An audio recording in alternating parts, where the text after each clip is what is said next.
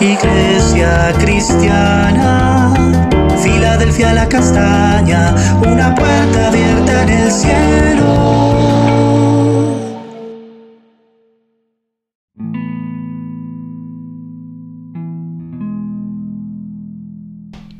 Buen día familia Filadelfia la castaña, Dios te bendiga. Este es el devocional Una puerta abierta en el cielo que el Señor nos ha regalado, el Señor ha regalado a nuestra hermosa congregación en la castaña. Vamos a estudiar juntos, vamos a meditar en la palabra de Dios. Allí donde estás, vamos a buscar en la palabra en Eclesiastés capítulo 4, versículo 13, 14 y 15. Dice, es mejor ser un joven pobre, pero sabio, que ser un rey viejo y necio que rechaza todo consejo. Un joven así podría salir de la pobreza y triunfar. Hasta podría llegar a ser rey, aunque hubiera estado en la cárcel. Sin embargo, luego todo el mundo corre a aliarse con otro joven que lo reemplaza. Si he de colocar un título a esta reflexión, digámosle un joven pobre pero sabio. Bueno, me parece muy interesante este verso, pues porque está hablando acerca de la posibilidad de la existencia de un joven pobre y sabio. Normalmente en nuestra sociedad a los jóvenes se les califica como personas necias, en términos generales, ¿no? a los jóvenes se les califica como personas sin sabiduría, personas que, personas que toman decisiones eh, a la ligera impulsados por sus deseos y sus pasiones. Pero me parece muy bonito que la palabra cambie esta perspectiva acerca del joven. Como diciendo, oiga, no es verdad. Nosotros estamos haciendo algo mal hablando acerca de nuestros jóvenes pensando que siempre están en la necedad. Pero él dice, no, no importa. O sea, hay, hay un joven que de pronto puede ser pobre, pero es sabio. Claro, o sea, por supuesto, nosotros vemos la sociedad, vemos eh, lo que está pasando en las redes sociales, vemos el TikTok y nos parece increíble todo lo que está sucediendo en las personas. Ves los comentarios que los jóvenes hacen acerca de estos, de estos videos, eh, de las redes sociales y pues te sorprendes y uno dice, Dios mío, pero falta tanta sabiduría. Pero la palabra es así, es una palabra que cautiva el corazón y nos lleva a pensar, oye, sí, sí, sí, es verdad, nosotros podemos hablar de jóvenes que son sabios, jóvenes que no están en necesidad. dónde están estos jóvenes? ¿Dónde están estos jóvenes? Cuando hablamos acerca de, de juventud, indudablemente tenemos que hablar acerca de proverbios.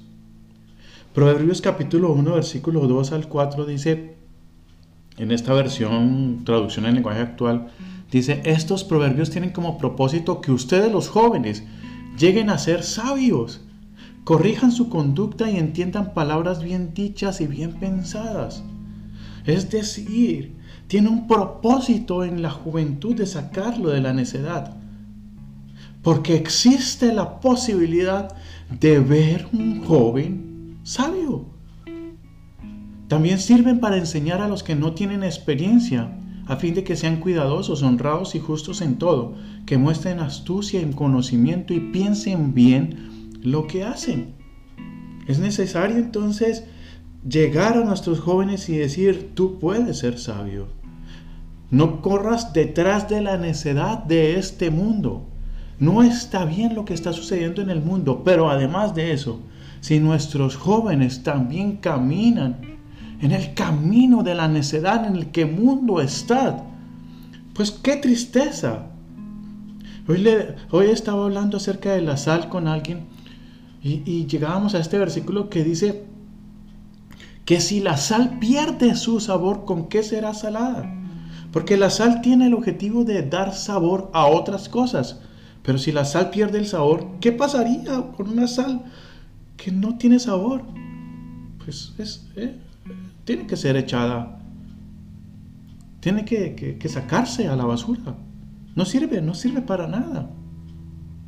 y, esto me lleva a reflexionar acerca de cómo nosotros, de cada uno de nosotros, desde nuestra juventud, somos personas que cambiamos la sociedad, que tenemos impacto en la sociedad. Que nuestros jóvenes son jóvenes de impacto en la sociedad porque son jóvenes sabios. Y, si, y si además de esto, dice ahí, el joven, él prefiere el joven pobre y sabio, pobre y sabio. Entonces esta, esta pobreza no solamente es una pobreza relacionada con la condición social, aunque el contexto está hablando acerca de la condición social.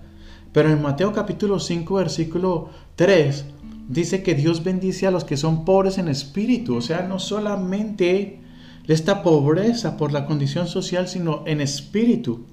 Porque entonces se dan cuenta de la necesidad que tienen de Él y ahí no importa si es rico, si es pobre, esta persona se da cuenta de la necesidad que tiene de Dios. Y porque el reino del cielo les pertenece. Entonces en Mateo 5.3, hablando del Señor Jesús allí en el Sermón del Monte de, de las bienaventuranzas, les está diciendo, sí, los jóvenes, las personas que son pobres en espíritu, y que, y que están escuchándome en estos momentos se dan cuenta de la necesidad que, la necesidad que tienen de Él, pueden entonces saber que el reino de Dios les pertenece. Ahora, no solamente es esta pobreza por la condición social, sino esta pobreza en espíritu, pero también está hablando acerca de la sabiduría. ¿Y cómo no hablar de sabiduría sin hablar nuevamente de proverbios? Proverbios entonces está hablando de un joven sabio Proverbios capítulo 1, versículo 7 dice, el temor del Señor es la base del verdadero conocimiento.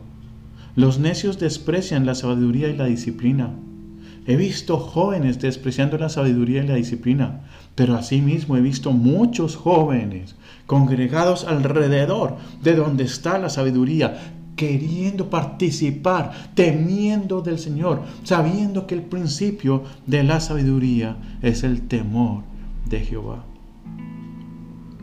Ahora, es interesante que él haga una reflexión acerca de la cárcel, diciendo, oiga, así este joven sea pobre, ah, si es sabio, así salga de la cárcel, puede ser un rey. Porque está haciendo la comparación primero con un rey, que ya es necio y viejo. Pues claro, porque como ya es viejo piensa que ya lo sabe todo. Pero sabes, una de las características de los ancianos que enseña Pablo a Timoteo es que tiene que ser enseñable. No importa la edad tuya, no importa si eres joven o viejo, no puedes caer en la necedad. Tienes que saber que puedes aprender cosas nuevas. No te puedes quedar en lo aprendido. Así sea un rey, así sea una persona que esté sobre todas las cosas, pensando él que está sobre todas las cosas, tiene que saber que todos los días se aprende algo nuevo. Y más, si tienes temor del Señor, vas a saber que allí hay un principio de sabiduría. Y este que podría salir de la cárcel me lleva a pensar acerca de José. José fue llevado a la cárcel.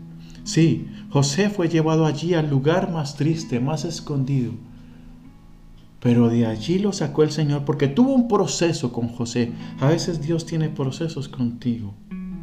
Pero cuando sales de la cárcel, sales a gobernar. Y de una forma que después te sorprendes. Mira, mi amado, no sé qué está pasando contigo, pero sé que Dios puede darte sabiduría. No importa si eres joven o viejo, que no caigas más en la necedad.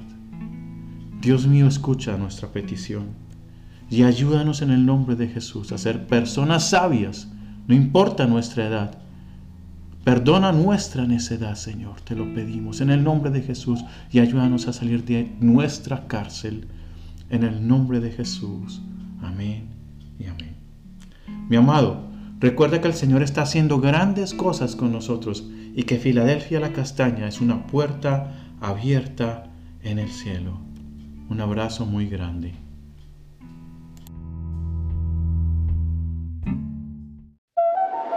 Iglesia cristiana, Filadelfia la castaña, una puerta abierta en el cielo.